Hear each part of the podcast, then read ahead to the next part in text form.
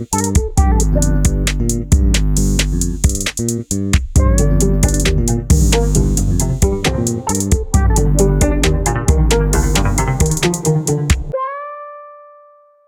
caríssimos, sejam bem-vindos aqui a mais um episódio do podcast Azar Cósmico. O primeiro convidado aqui deste magnífico podcast, que é o vosso podcast de eleição, é o Tiago Albuquerque, estou aqui na presença de um grande homem, que já agora tem um, um apelido interessante, um apelido histórico. Muito interessante. Como é que não estás, Tiago? Estás bem? Estou bem, e tu? Pá, estou risto, como sempre. Permite-me só fazer aqui uma pequenina introdução, que é para as pessoas saberem quem tu és. Portanto, eu aqui apontei que és um estudante de Direito em Coimbra, que eu sei que estás no segundo ano, e o dado interessante, que eu acho que é mesmo giro, é que tu já estiveste, portanto, ingressado, inscreveste em dois cursos a- anterior a este, que foi o Engenharia Computadora e Telemática e Engenharia Mecânica. Exatamente. Eu sou, sou um bocado um turista da universidade. Como é, que, como é que isso aconteceu? É assim.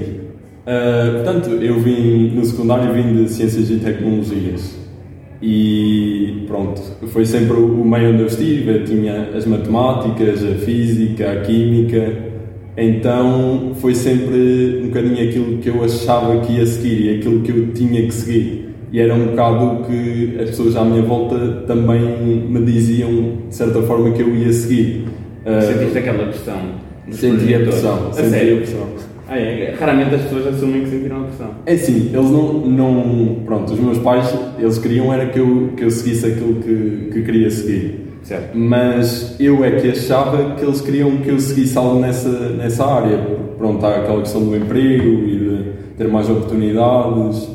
E, e também, como, pronto, como tinha boas notas a essas cadeiras, eh, facilitava um bocadinho. Eu pensava, pronto, tenho boas notas a isto, então vou ser bom profissional. Se isto me dá mais oportunidades do que. Essa lógica preposicional não sei se funciona na vida real. Pois, eu já experimentei e não funciona Mas mesmo. basaste fácil desses dois cursos, não foi? Olha, até é engraçado, porque computadores de telemática aqui em Aveiro, foi, foi onde tu entraste, não foi? Sim, sim. Já nem existe o curso, não sei se como é que queres reagir a essa informação, mas Pois, eu- se tiveste lá o curso, o curso também sentiu, nem vale a pena ser o Albuquerque. nem o curso queria, queria assistir. Exato. Pô, já viste? É estranho, realmente. É... Mudaram o nome, não foi? Pá, é assim, eu não quero ferir as pessoas que são lá do DET e tal, porque eu não, não sou uma pessoa muito versada nestas coisas. Mas o que aconteceu foi, como tu sabes, muitos mestrados integrados por ordem do governo tiveram que desaparecer.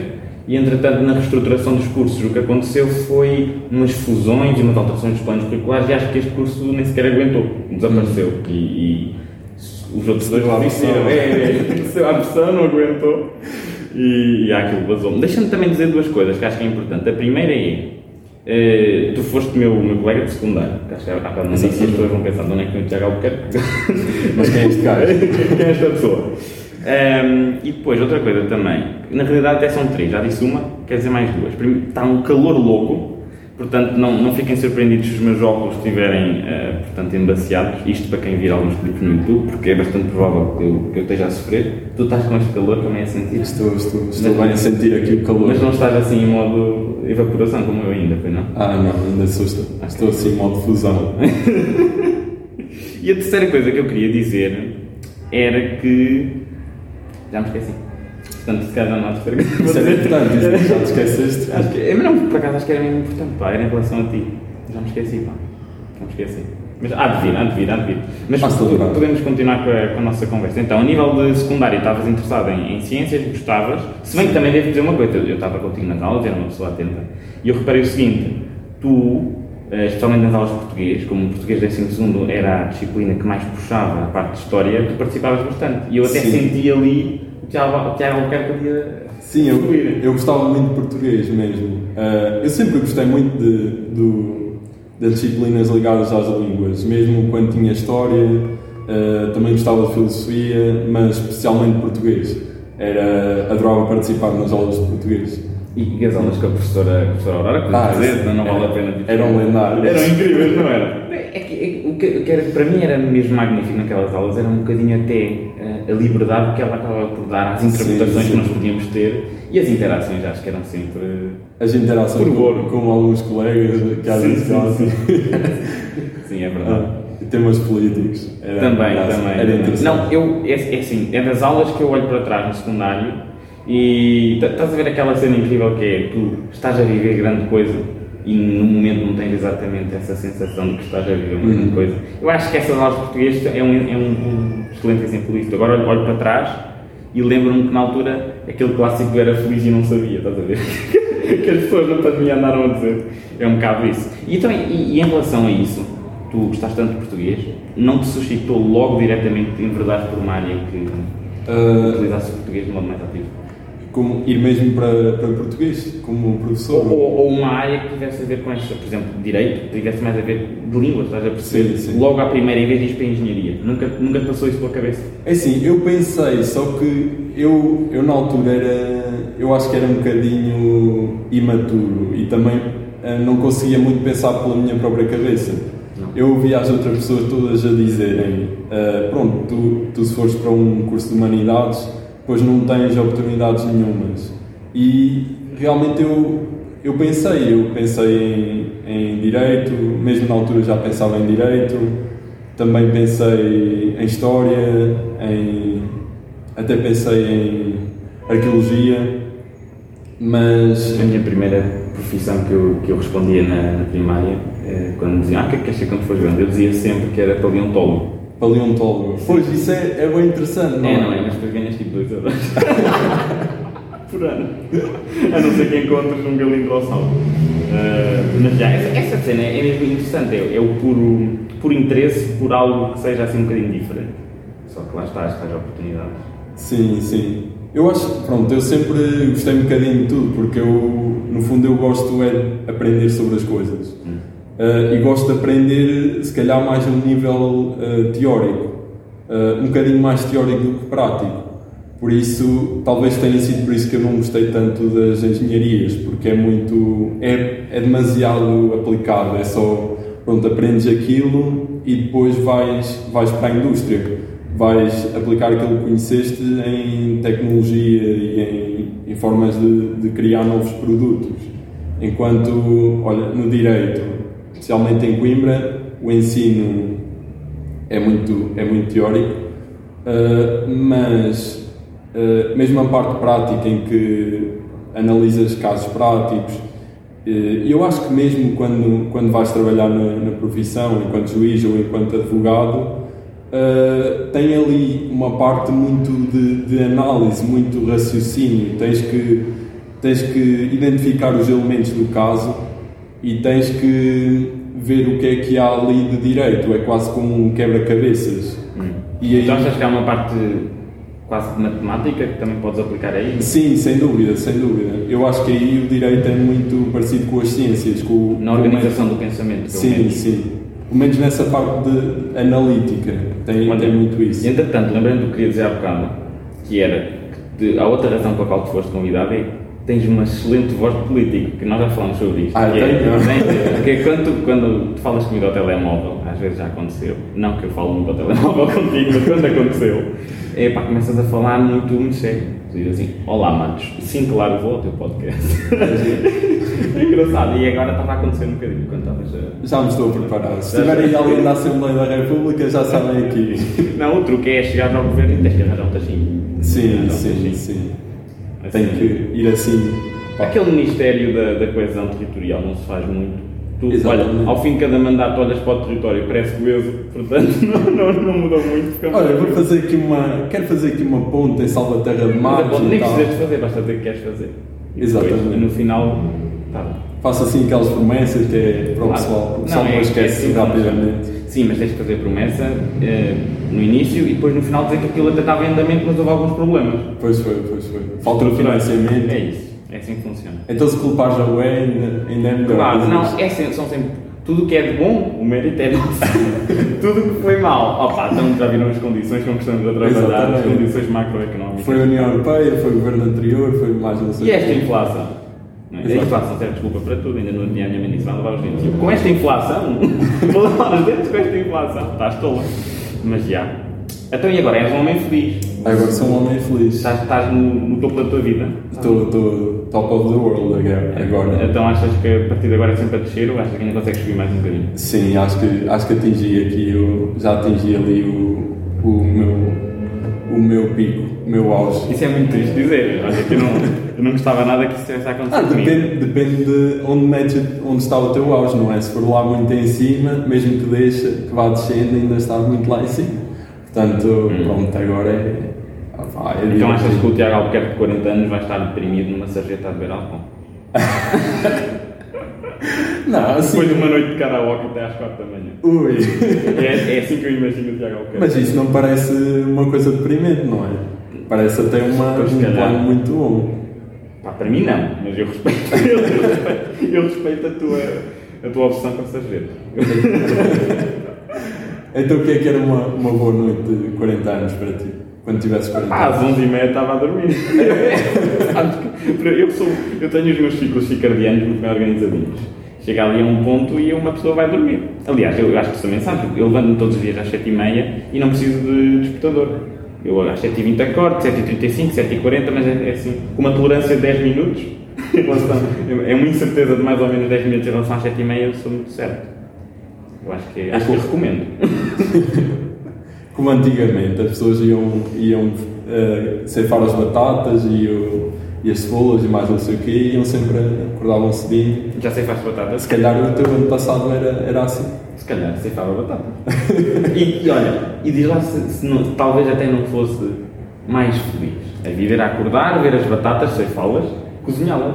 É. E no dia seguinte, no dia seguinte repetia-se. Sim. É, a ignorância é uma benção. E depois, e depois dá. Atenção que não estou a dizer quem ceifa batatas é ignorante, é que depois é extrapolado. Ah, e depois ias à missinha, ao domingo. E. Olha, já não vou à missa há muito tempo. Sabes que eu, eu fui à missa quando era. hum, Fui à missa, até parece que é tipo um evento de uma só vida. ah, uma vez fui à missa. Não, é, eu deixei de ir quando era, hum, pá, quando era novinho, mas eu fiz. Fiz a comunhão e fiz o batismo, mas não por esta hora. Ao contrário. Primeiro o batismo. Hum, e ah, tu, tu deves ter feito mais, calhar. Fizeste profissão de fé. Ah, não, não. Não? Eu fiz, fiz também batismo, comunhão e fiquei a um ano de fazer o crisma. Ok. Já, saí um ano antes de- do ano em que ia fazer o crisma. E tu, tu és praticante? Ah, Ou és não praticante? é sim, eu costumo ir à missa ao domingo, mas não. Pronto, acho que isso é.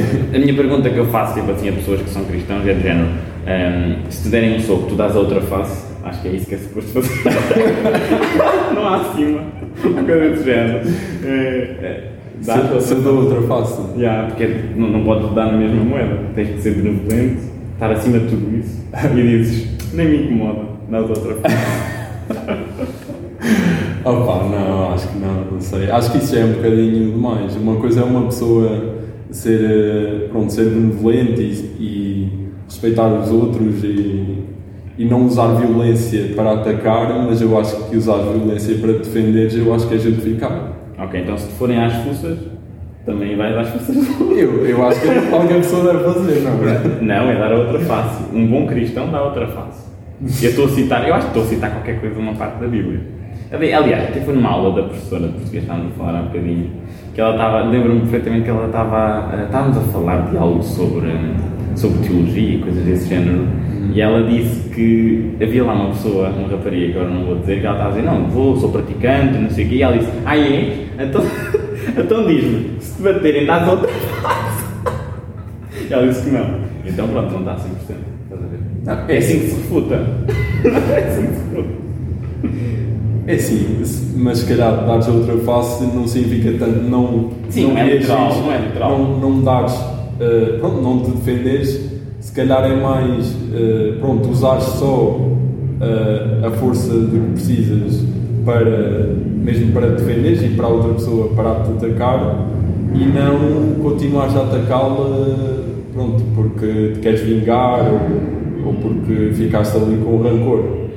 Meu cara, eu nem ataco ninguém. Fica aqui, aqui esclarecido que nem vou atacar ninguém. Ahm, mas voltando à questão do direito. Portanto, tu tá- estás em direito, estás um homem feliz e hum, já há assim, alguma peripécia, algo que tenhas sentido no curso que te disse assim, ah ok, é isto que eu vou ter, vou sentir pica a trabalhar, a fazer. É assim, eu gosto, eu acho que gosto mesmo de, da advocacia. Uh, Parece-me bastante interessante. E, e também uh, eu gosto, gosto daquela parte de, pronto, tu analisares os detalhes do caso e, e tomares uma posição, arranjares argumentos para defender uh, uma das partes. Uh, eu acho isso bastante interessante e depois também tem a parte toda da oratória, também, também é algo que eu gostava de desenvolver. Uh, e pronto, quando vejo aquelas as séries de, de direito ou os filmes. Tipo o Suits? Dá, dá um, não, o Suits acho que não, porque o Suits é assim, pelo menos eu acho que é mais uh, um drama de escritório de advogados. Sim. Também tem a parte de, de tribunal, de estar ali em, na. Mas é mais do behind the scenes. Exatamente. Sim, sim. É mais, é, ah, o tal traiu não sei quem com quem, e depois foi. Mas aquilo também não é uma novela mexicana, também não exageremos. aquilo tem. Não, não, mas é. Pronto, é muito corporate politics, é um bocado isso. Eu percebo. Uh, agora, pronto, há, há assim. Tu vês nessas séries, sem ser suits e, e em filmes, e dá uma certa pica ver ali os advogados. não? Então, que, que, que séries ou filmes é que tu achas que alguém que gosta de direito ia gostar? Olha, eu eh, séries não, não tenho visto muitas, mas eh, eu via, pá, eu gostava do Lei e Ordem, que é aquela clássica. Eh, These are their stories. tom, tom. Isso é o clássico, sim. Pronto, Lei e Ordem é bom porque combina as duas partes, combina a parte da investigação policial e combina a parte de, de, de tribunal. Ahm, e depois também ah, ando para ver uma agora no verão que é Better Call Saul, que é, eu gosto muito, eu gostava muito de ver essa série, já vi o trailer, parece muito Isso é uma prequela do Breaking Bad. Pois é, pois é. Mas Tem isso, isso aí. Goodman. Sim, exato, muito nada. Só que isso aí, eu também tem muito, muita ficção. Isso é muito doido, não sei até Sim, que ponto sim. é mais do. é mais que estilo suit, como tu estavas a dizer. Sei. Aquilo é advocacia em esteroides. né? Eu acho que. Olha, tenho uma série para ti que eu acho que ias gostar, que é uma série portuguesa. Eu não costumo falar aqui coisas portuguesas, mas também o que é nacional é bom. e então vou-te falar de uma que é. Foi um amigo meu que me recomendou e eu, sabes que eu tive aqui alguma relutância porque normalmente eu associo produções portuguesas a coisas estilo novela. Sim, sim, é. Porque A representação deles parece, parece um bocadinho que estão no teatro ainda. É, assim, a maioria das pessoas estão do teatro, mas o problema daquilo é claramente. Para já, olha, as novelas são feitas a metro, percebes? Aquilo eles planeiam, por exemplo, 90 episódios, isto já dá para, sei lá, 3 meses, uma por dia e tal. E depois o que é que acontece? Está no topo das, das audiências. E eles, ah, então temos que encomendar mais 90 episódios. Sim, sim. Já duplicámos, então os escritores têm que andar ali a desempacotar as storylines que são mesmo da treta. E eu acho que as novelas são mesmo mais em Portugal, porque ocupam boas pessoas, cameramenos, atores, etc. Realizador acho que não, porque um realizador que se associa àquilo é um bocado triste, mas pronto, eh, ocupa boas pessoas e criativas a fazer coisas que sinceramente é para uma, uma, uma demografia que até já nem é muito.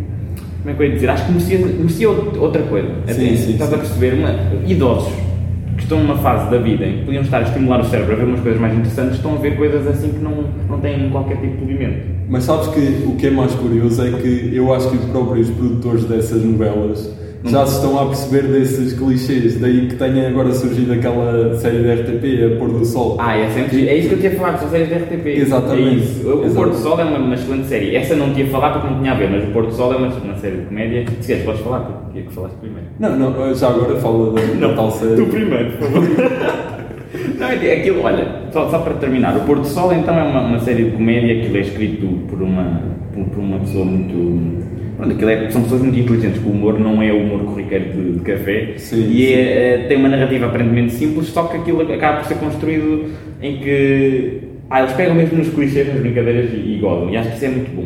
E a RTP está mesmo na vanguarda a nível de séries, porque a série que eu te vou recomendar chama-se Causa Própria, não sei se já ouviste falar. Causa pro... Ah, sim, já ouvi. É com, a, com aquela atriz a Margarida Villanova e ela é juíza num, É isso, num, numa exatamente. aldeia. E também tens um outro senhor que é o.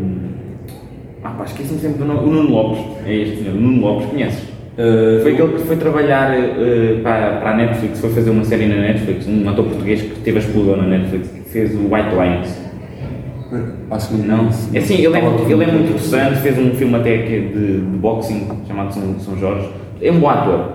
E hum, o que é que é interessante nesta série? É que aquilo é, ele levam à advocacia, a parte dos tribunais mesmo a sério, como tu estavas a referir. E agora, um dado interessante é que aquilo foi escrito pelo Rui Cardoso Martins, exato, que é um senhor que, desde 1990 até penso 2017, esteve a viver praticamente dentro dos tribunais a acompanhar imensos uh, casos que ocorriam e escreveu um livro de crónicas chamado Elevante Sorrel, em que faz uma coletânea dessas crónicas todas. Isso é, é muito interessante. E eu acho que tens de gostar disto, acho que devias ver, porque ele depois incorpora pequenas crónicas, e eu estou a ler esse livro e, estou, e reparei e reconheci alguns pequenos casos que ele adaptou com nomes diferentes para a série, uhum. percebes? Eu acho que ias gostar. Porque normalmente, lá está, nós associamos coisas portuguesas a coisas um bocado estranhas e mais rasca.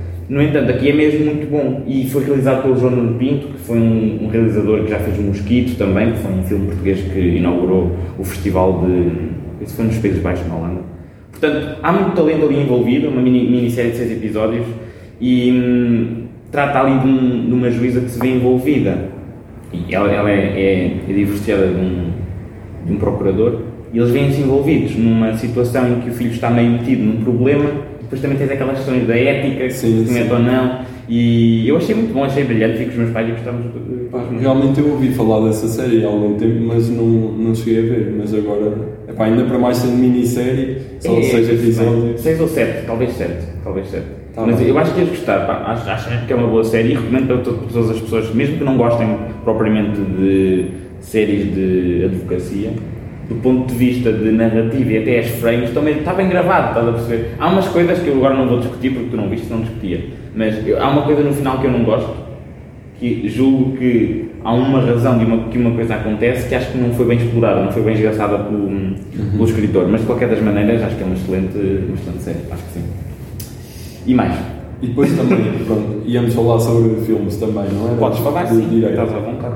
Pronto, há sim alguns que eu, que eu gosto bastante. Uh, em primeiro lugar, temos o uh, To Kill a Mockingbird, que é a adaptação de, daquele livro muito famoso da, da Harper Lee, e esse, esse filme está tá muito bom.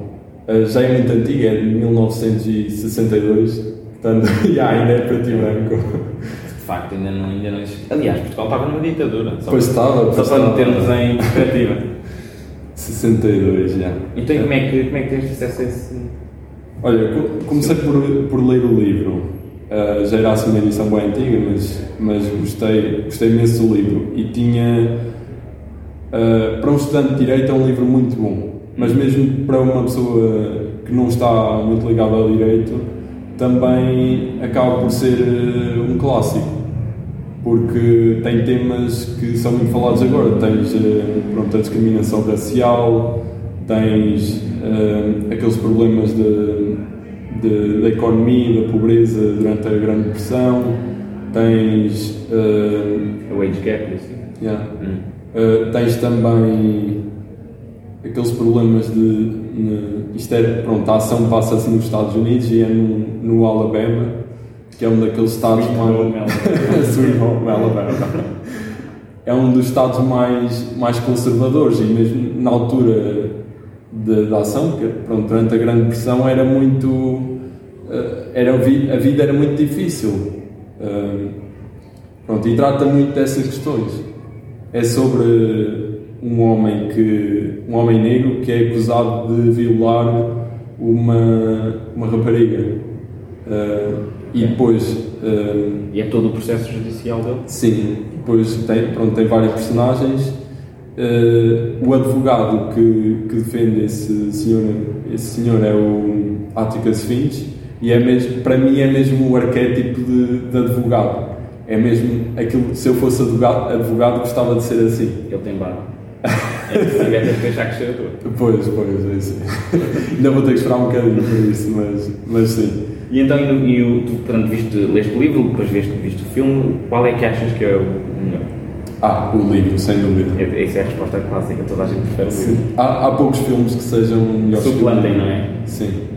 Eu acho que o Senhor dos Anéis aguenta-se bem. Pois, ainda não li os livros do Senhor dos Anéis, mas gosto muito dos filmes. Eu, eu acho que o Senhor dos Anéis aguenta-se bem, porque aquilo foi muito denso pela lore, respeitou muito as coisas e as, as alterações que fizeram foi mesmo porque perceberam, ok, este é um meio diferente, vamos ter que fazer umas coisas um bocadinho diferentes, porque, pronto, parecendo que não, uma pessoa quando está a ler, uh, o empenho mental é diferente quando está a ver um filme, não é? É, é mais estás a ler é algo muito mais ativo. Sim, sim. E, por exemplo, observar um quadro e tu estás a tentar uh, interpretar o quadro e, e, e tecer conclusões acerca do quadro, ainda mais ativo é. Porque tu, é. tu não vês aquilo durante 30 segundos. Tu tens, tens que insistir, tens pensar, é? tens que estar ali e, e refletir. E, depois vês assim uma borra e achas, o lindo final é porque ele estava a fazer. arte. O Picasso estava a fazer. Não, e o Picasso enganou-se. O Picasso enganou-se. Isto também é algo é sempre interessante que é até que ponto os críticos e as pessoas, o observador, projeta eh, as suas vivências na arte sim, sim. e as interpretações são mais nossas do que intenções originais do autor. Exatamente, exatamente. Tens alguma opinião sobre isto?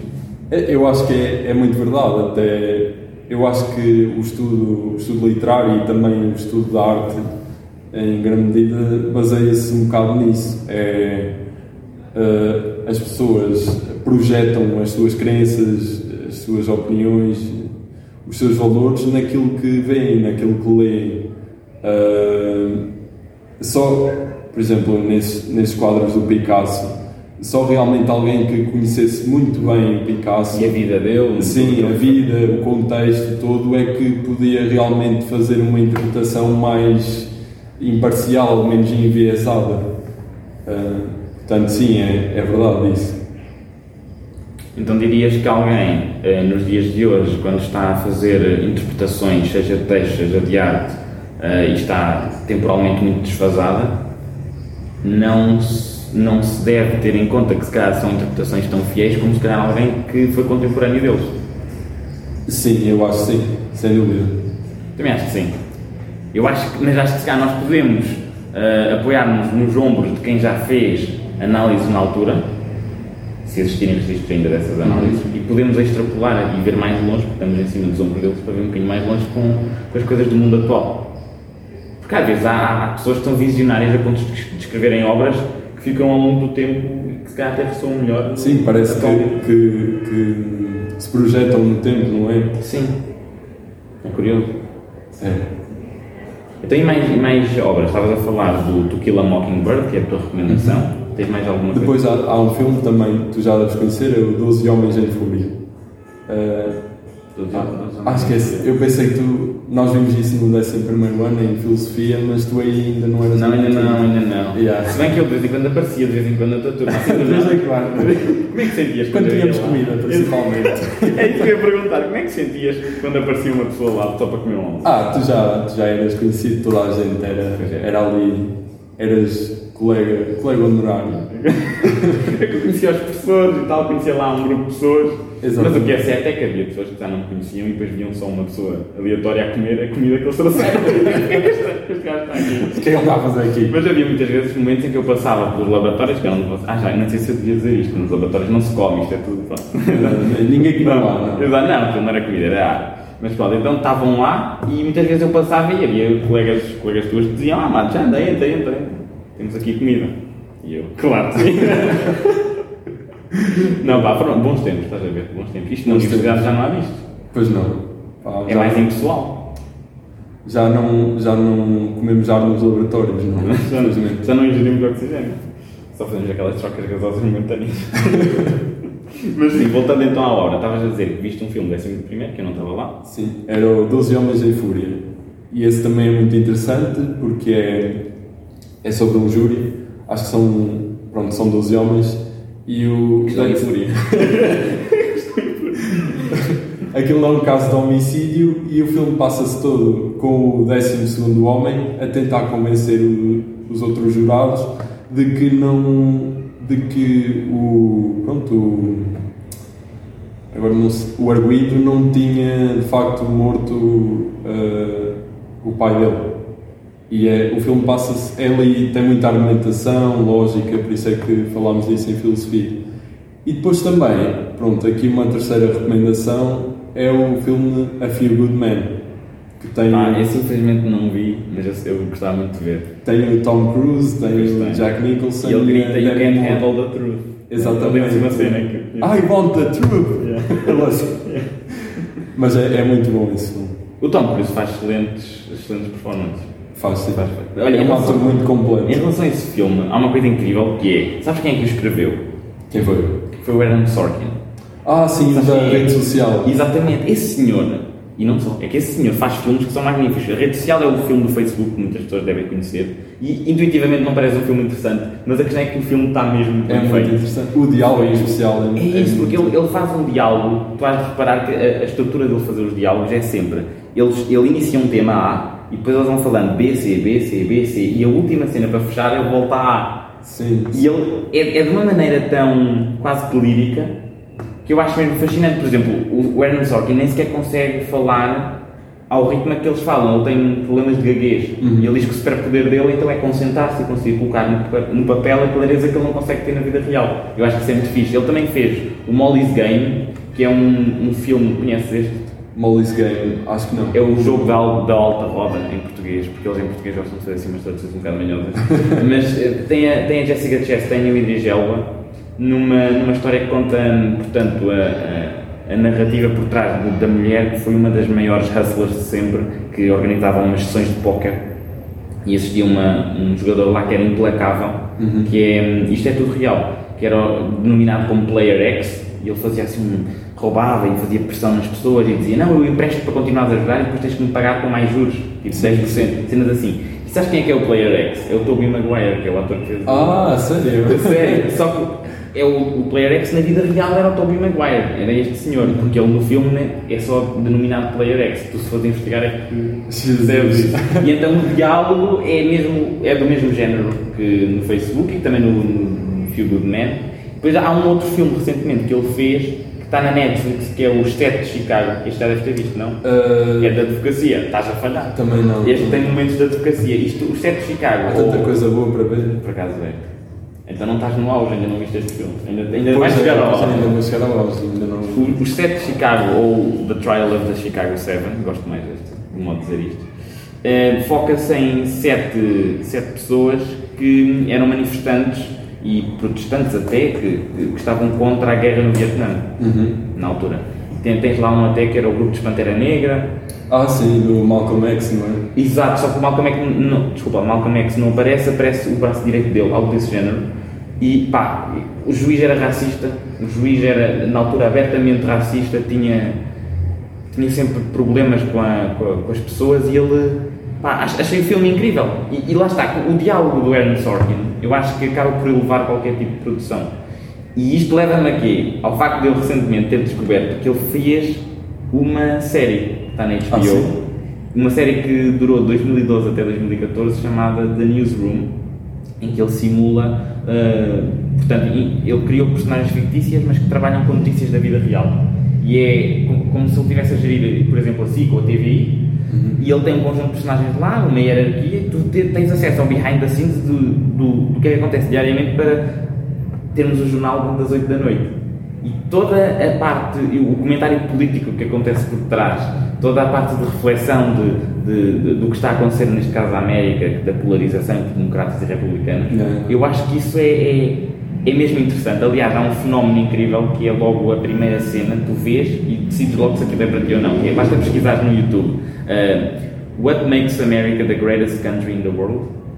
Há um monólogo da personagem principal, uh, aí seis minutos, que eu acho engloba o que é a série. Eu acho que devias adorar. É mesmo incrível. Eu estou a ver aquilo, comecei até meio maroto a ver durante os, os exames. no maroto, em vez de estás a estudar, andas a ver Pá, sinceramente, oh, entre estudar ou ver Quem é que faz o isso? Newsroom.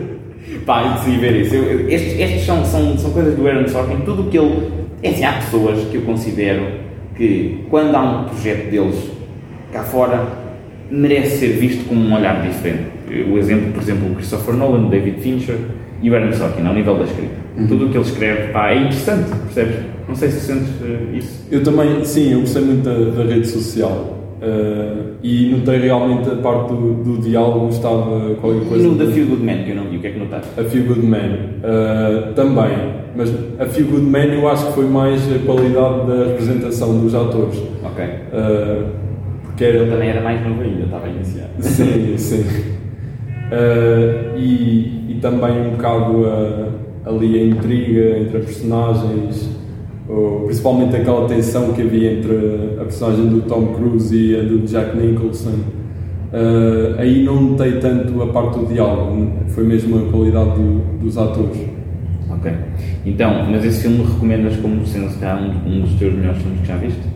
Estou a meter a fastidiar. So, sobre direito, sim. Ah, Agora, estás a, a, a Agora- na gaveta. agora, é sempre difícil dizer assim, melhores filmes que já vi, porque, pronto, assim, melhores filmes que já vi, opá, tens o Saving Private Ryan, Hum, tens, sei lá, uh, Só tens um. Só tens um. Só tens um. Yeah, só gosto desse, Só, só só, gosto só, desse. gostas de um. Acho que o outro também dá para não, e depois tem aqueles que, que é mais por nostalgia, tipo, os do... À procura de Nemo. também, também. não, mas tipo o Harry Potter, o... Menos Harry Potter aí. Mas o Harry Potter estás a fazer uma batota, estás a comparar oito filmes a um. Ser Sim, assim. sim, é verdade, é verdade. Uh, opá, Star Wars. Isso, outra batota, Também, estás a escolher franchise. Episódio 4, episódio 4, pronto. Episódio 4 É o original, não é? O original. Ok. Uh, agora, pronto, também. uh, sim, A Few Good Men, diria que está assim no meu top 10. Achas que o teu ator favorito é quem? O Tom Cruise? Estás a falar um bocadinho dele? O meu ator favorito? Uh, Tom Cruise está triste. Está no top 5, está no top 5. Ele é muito, devoto às coisas. Sim. Ele tem uma capacidade de representação que ele é muito focado. Estás a perceber? Ele tem tunnel vision no sentido em que ele foca-se naquilo e não há mais nada. Opa, eu gosto muito também do Russell Crowe, gosto do Joaquin Phoenix, Sim, são bons atores. muito bons O atores. Russell Crowe, já viste o Thor 4? O Russell Crowe é Zeus no Thor 4. Já vi, Já viste? Já. O que é que achaste dele a descer com a sua saia? é incrível, é? Ele assim, não é? Sim, foi, foi incrível. Mas é. Pronto, o, o que eu gosto também muito no Russell Crowe é que ele faz papéis muito diferentes. Eh, e também. Pronto, se calhar o filme que as pessoas conhecem melhor do, do Russell Crowe é o, Gladi- o Gladiador. Mas depois ele também fez outros filmes, eh, até mais recentes, em que ele, ele adapta mesmo o corpo dele. Sim, ele ficou muito gordo para fazer um filme Sim, que era o. Era um road rage, ele estava cheio de raiva na estrada, ele perseguia uma mulher porque ela lhe passou à frente dos semáforos. Tu viste esse filme? Sim, sim. Isso é muito louco, eu achei, eu só vi o trailer eu achei que foi, este homem está louco. É, mas ele tem, tem é assim muito. é muito caricato. É, é como o Nick Cage também. Tipo, O Nicolas Cage tem um filme na Netflix a interpretar o Nicolas Cage. Não A sério? Sim. Eu acho que isto é o, é o maior nível de Inception que eu já vi na vida real. É magnífico. Acho que é. Eu não tenho a certeza, mas é. eh, a vida de Nicolas Cage. Esta é uma cena. Eu não sei dizer. ah pá, tem- não posso perder isso, tem que ir ver. Que é- acho que é tipo, eu fui a focar-se nos falhanços da vida do Nicolas Cage, então ele mesmo representa-se assim nas más escolhas que fez ao nível do cinema. Hum. É interessante. Então, e o último filme que viste eh, assim recentemente? No meu caso, posso dizer que tive o privilégio de não abandonar o cinema, apesar de não haver cinema aqui em Aveiro. Nos últimos dois, dois anos estive sempre aí a ver filmes e eu acho que o melhor filme dos últimos anos foi o Top Gun. Maverick. Olha, sim, Top Gun Maverick também. Foi mesmo o último filme que eu vi. E o que é que sentiste? Opa, eu tinha, tinha visto o, o primeiro e nem o tinha visto há, há muito tempo.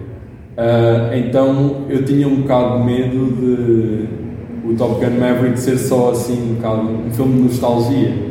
Só meter lá as coisas para fazer uh, fan Estamos a falar do Tom Cruise, o homem não brinca. Exatamente, exatamente. Uh, mas eu adorei, especialmente uh, pá, o trabalho da, da câmara dentro dos cockpits, dos aviões e, e mesmo eu vi uma, uma reportagem sobre os bastidores do filme e eles, Sim. os atores mesmo a fazerem os efeitos práticos e a, e a pilotarem aviões Sim, eles, eles pilotavam, eles tinham uma pessoa à frente no, no cockpit, um bocadinho mais à, frente, que era um.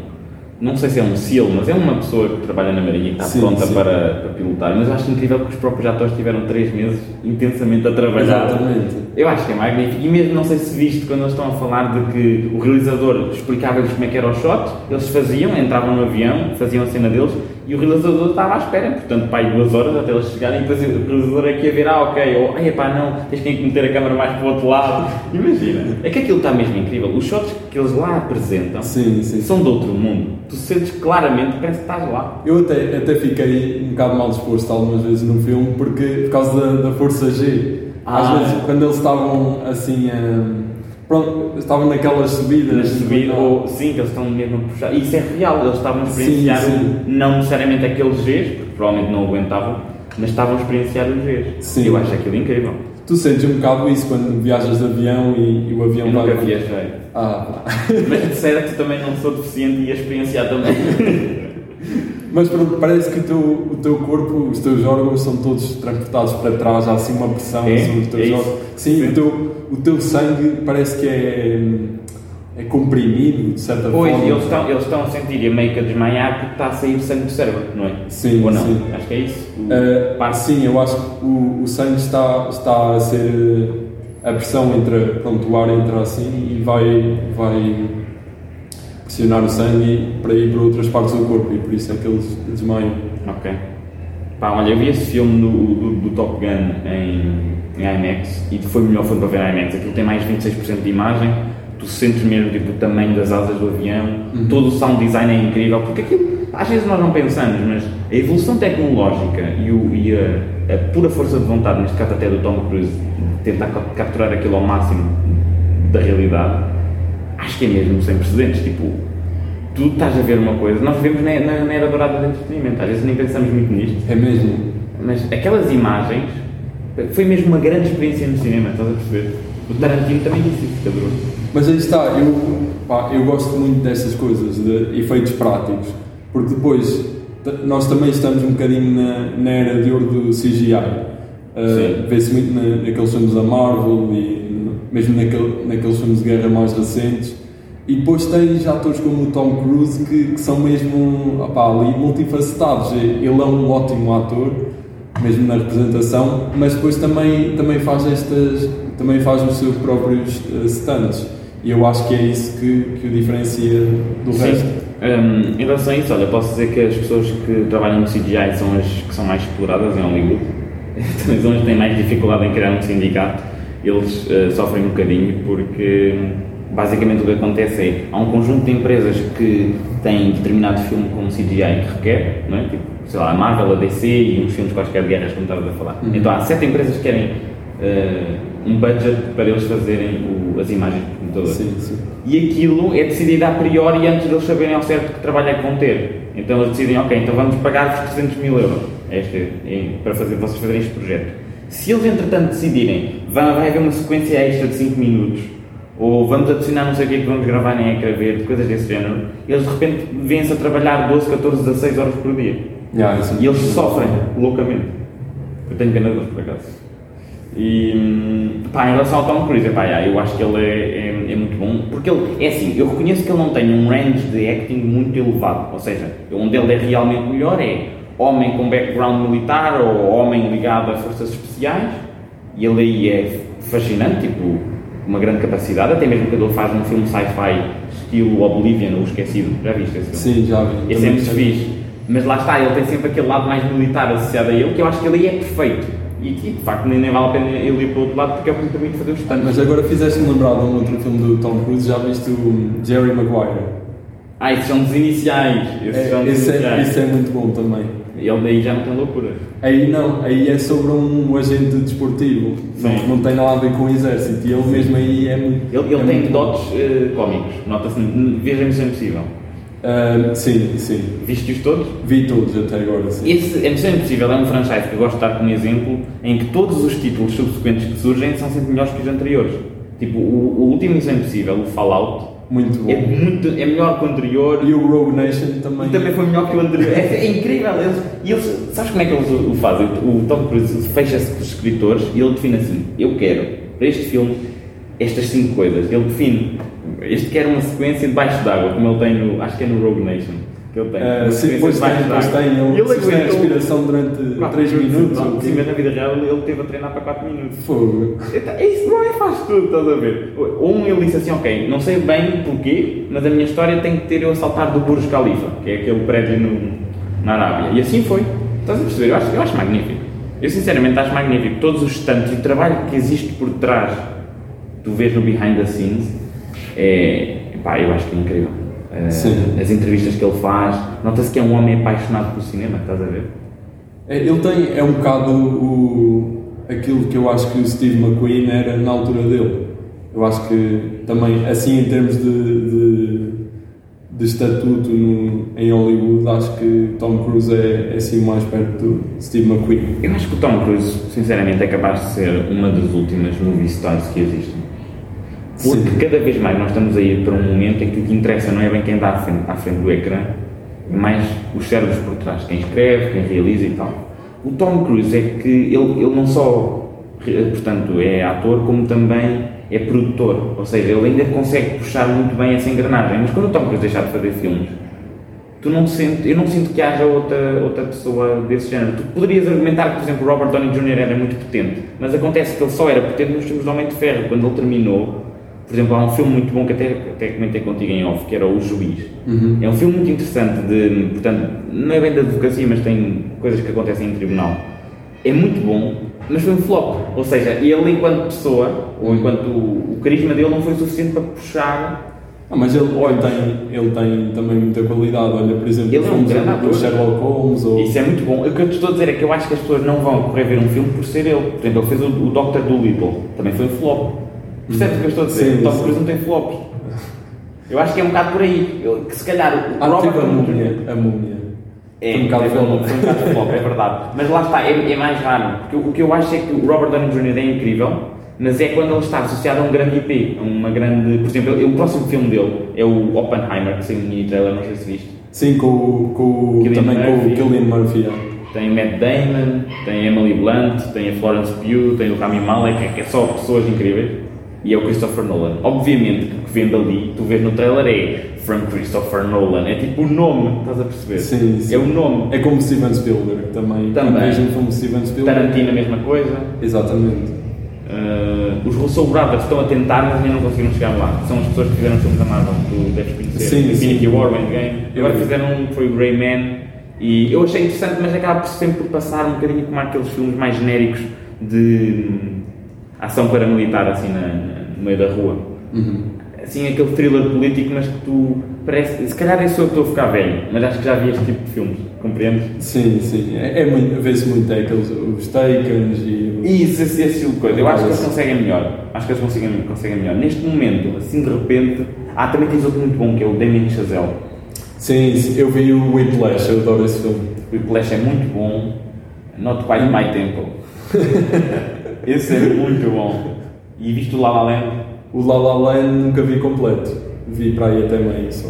Opa, mas o filme explode. Eu não sou, não muito musicais. Eu Opa, mas aquilo também não é bem musical. Aquilo é, claramente é musical. Mas eles não estão a cantar a 100% como, como nos Miseráveis. Os Miseráveis é muito mais Pois, também nunca vi Os Miseráveis. A minha casa é muito. Nós, nós sofremos com livros musicais, mas eu insisto que temos que ver porque são filmes interessantes. Uhum. Mas o meu pai então passou-se a ver Os Miseráveis. Ele estava tipo, no dia seguinte, no dia seguinte estava, estava a fazer a vida dele, ele estava a ouvir a música e, e irrita, estás a ver? Aquilo é muito chato. Mas, mas este do La La Land, não, ele viu comigo e gostou muito. Tu ias gostar, pô, tens que insistir, tens que ver no final, porque o final tem um twist. Não é bem assim um twist, mas tem uma revelação. Tu sentes mesmo, é pá, magnífica. Eu percebo que as pessoas gostam de musicais, vê-se ali nas coreografias e nas músicas, vê-se que, que houve ali esforço e que houve muito trabalho, há muito trabalho por, por trás daquilo, mas pronto, é. não sei. Estou habituado a, a, outro tipo de filmes, se calhar eu estou um bocadinho a adaptar. Então achas que musicais não tens paciência? Pá, mas tens que ver esse do Damien Chazelle. Esse tens que ver. O La La Land, sim. E tens que ver outro também do Damien Chazelle, que é o First Man. First Man? Sim, como o nome indica, é o primeiro homem. Que é tipo, é o primeiro homem na Lua, do Neil Armstrong. Ah, ok. E é mesmo focado no Neil Armstrong e não na corrida a chegar à Lua entre a Rússia e a América. Na altura o filme sofreu muito, muita crítica porque não mostrou o momento heróico de plantar a bandeira americana. Uhum. A bandeira aparece assim meio que atrás, assim, como um sim, easter egg. E eles receberam crítica porque os, os americanos são muito patrióticos, eles são um bocado loucos estão vida do país e tal, pronto, é, é um bocado isso. E então ficaram nervosos com isso. Uh, mas o filme é fantástico, tem uma soundtrack também muito boa. É o Justin Hurwitz que faz. Acho que não conheço. É o senhor que faz o La La Land, aquilo é mesmo bom. E hum, olha, essa soundtrack do, do First Man, só para terminarmos aqui esta conversa soundtracks, é, hum, é com um terminho. Sabe o que é, que é um terminho? Um terminho? Sim, eu acho que estou a dizer isto bem. Em inglês é terminho. Não sei como é que diz em português. Eu acho que é terminho. Não sei o que é é o único instrumento no mundo que se toca sem, sem fisicamente lhe tocar. Como é que isso funciona? É mesmo magnífico. Aquilo funciona como uma espécie de ondas, nem magnéticas, deve se calhar é magnéticas, não sei bem. Eu sei é que aquilo é algo que tu dispões e tu tocas assim, com um, tipo intervenções em que tu estás a criar umas disrupções lá na zona, estás a perceber? Uhum. E aquilo faz sons. E aquilo é mesmo interessante. E toda a soundtrack é baseada no tal Termin, porque o Neil Armstrong tocava Termin. Eu, eu, estas coisas, estes, estes extras, para mim, é delicioso, porque para mim um filme nunca termina quando rolam os créditos. Eu gosto sempre de ver mais. Tu também tens essa cena ou achas que. Quando são filmes que eu gosto muito, sim. Vais investigar? Vou investigar, sim. E, e ver, e ver esses extras e depois partilhá-los com as pessoas dá-te pica. É muito interessante, yeah. Gostas de falar assim de filmes com as pessoas? Ah, Com algumas pessoas, sim. Gosto. Só com algum. Só com algumas. Nem, nem todas. todas. gostas ou achas que estás a fazer um sacrilégio? Ah, sabes que sim. Acha ah, está a mandar É aqui. ah, Não me tá- estás aqui a apontar no mar, não por baixo da mesa. Vamos comer uma tosta mista. Tem assim de repente, tens mais algo que queiras falar ou, ou pergunto-te a pergunta clássica? É assim. ah, eu acho que podes ir para, Para a pergunta clássica. Ou então, pronto. Estou-te a dar, cara, imagina, pode, este é o teu momento de televendas, podes partilhar, sei lá, uma lição incrível que faz crescer o master. podes, ter, podes ter algum tipo de coisas que queiras vender neste momento? Não, ainda não recebi nenhum patrocínio. Ainda não? estar aqui Não a tens um código da. Prozis? Não, ainda não. Eu tenho um que é o Matinhos Bombadinho 20. não, gozar, não tenho. Não tenho. Então pronto, caríssimo. Vou-te perguntar precisamente qual é que é o teu azar cósmico. Enquanto tu pensas, vou só explicar às pessoas lá em casa, lá em casa não, podem estar num, sei lá, transporte público. Hum, o que é que é um azar cósmico? Essencialmente é uma expressão que vem de- do inglês cosmic fluke, não significa necessariamente algo mau, algo que venha do azar, pode ser também bom, é simplesmente algo que era profundamente eh, difícil de acontecer, com uma improbabilidade tremenda associada, mas mesmo assim acontece. Portanto, caríssimo Tiago Albuquerque, qual é que é o teu azar cósmico? Bem, o meu azar cósmico. Ahm, eu, há coisa de 9 anos, fui à Venezuela, que é um país que agora está numa situação ótima, não é? Pois é, Chico. Muito boa, não é? Pronto, aquilo não é uma ditadura nem nada. É, é questões políticas. É uma dentadura. Eh, então, eh, eu e a minha família, nós fomos lá a um arquipélago, arquipélago chamado Los Roques, que é no Mar das Caraíbas. E o que é que aconteceu? Nós fomos num, num avião, era assim um avião pequenino, e aquilo só tinha um hangar, nem sequer era um aeroporto. E então, eh, nós no último dia, eh, estávamos, nós íamos embora lá para as 7 e eh, pronto, nós, entretanto, estávamos lá na praia, à tarde, e do, do nada come- começamos a vir assim, tipo, três lanchas a vir na nossa direção. Começaram a ver lanches a sair. Sim, assim, três lanchas. Tipo, gajos bem apressados, bem nervosos. E eles começaram assim a correr eh, pela praia em direção a nós. E nós já estávamos a ficar assustados. O que é isto? O que é que se está a passar? Iam ser caçados. Exatamente, tipo, uma pessoa nunca sabe. E, e então o que é que era? Ah, eles vinham-nos avisar que o nosso voo tinha sido adiantado. Tipo, para daí a 30 minutos. Então, porque o presidente da Venezuela ia Adiantado passar. ou atrasado? Não, ia ser adiantado. Ah, ia ser Porque o adiantado, presidente da Venezuela ia passar a determinada hora e então eles iam fechar o espaço aéreo. Ah, claro, é o presidente da Venezuela. Sim, sim. Então nós tivemos, tivemos que sair da praia a correr, tipo, meter-nos no barco, uh, fazer malas, vestir-nos, tudo isso em menos de meia hora e, e metermos no avião. Pronto, isso foi o meu azar cósmico. Não, eu acho, eu acho que é um excelente azar cósmico. E, e na altura como é que reagiram a, eles, à notícia? Opa, né, nós assim, vocês estão gozados, né? isto, é, isto é uma partida, faz parte da experiência do hotel. E as três pessoas que estavam a correr eram pessoas do hotel? Não, não eram três pessoas, eram três tipo lanchas ou semi-rígidos e vinham homens lá dentro. Tipo, Ah, então eram muitos até. Eram muitas pessoas. Estamos a falar aqui, dirias que é 10 pessoas? 10 pessoas para aí, sim. Esta era uma comitiva, quase faltava levar em tatinas lanchas. Opa, mas realmente Mas, não. mas chegaste cá, vivo. Cheguei. Aparentemente acho que estás vivo. Cheguei vivo, apesar da- das, das tentativas lá da. da Claro. Começaram a lançar arpões, tentar apanhar-te assim no alto mar. Sim, senhor. Ah, Não, sim, senhor. Obrigado pela partilha. Caríssimo, obrigado por vir aqui. Estamos a dar, para quem está a ouvir o podcast, estamos aqui a apostar a mão como se fôssemos políticos profissionais. Somos muito profissionais. Não, obrigado, Tiago. É sempre, sempre agradável. Eu é que agradeço. Obrigado pelo Hum, convite. Não, nada, depois. Uh, isto não foi convite. Uh, depois tu pagas. Tá bem? não é isso te falares nisso. Não é, tem que ser, tem que ser. Depois da tua IBAN. Pronto. Então, ora, está aqui apontado o seguinte: agradecer ao Clube dos Galitos. Portanto, é isso que vou fazer. Agradecer ao Clube dos Galitos por fornecer o espaço, que já o faz há algum tempo, e também porque é, é a sua obrigação. Hum, malta, portem-se bem, cá estaremos daqui a 15 dias. Podem, entretanto, espreitar as redes, acho que é sempre agradável. E, em particular, estejam atentos ao meu Instagram do Azar Cósmico, porque eu sou capaz de, entretanto, escrever uma crónica, lançar assim algumas coisas, clipes no YouTube, essas coisas, já vocês já sabem. Portem-se bem, grande abraço e tchauzinho.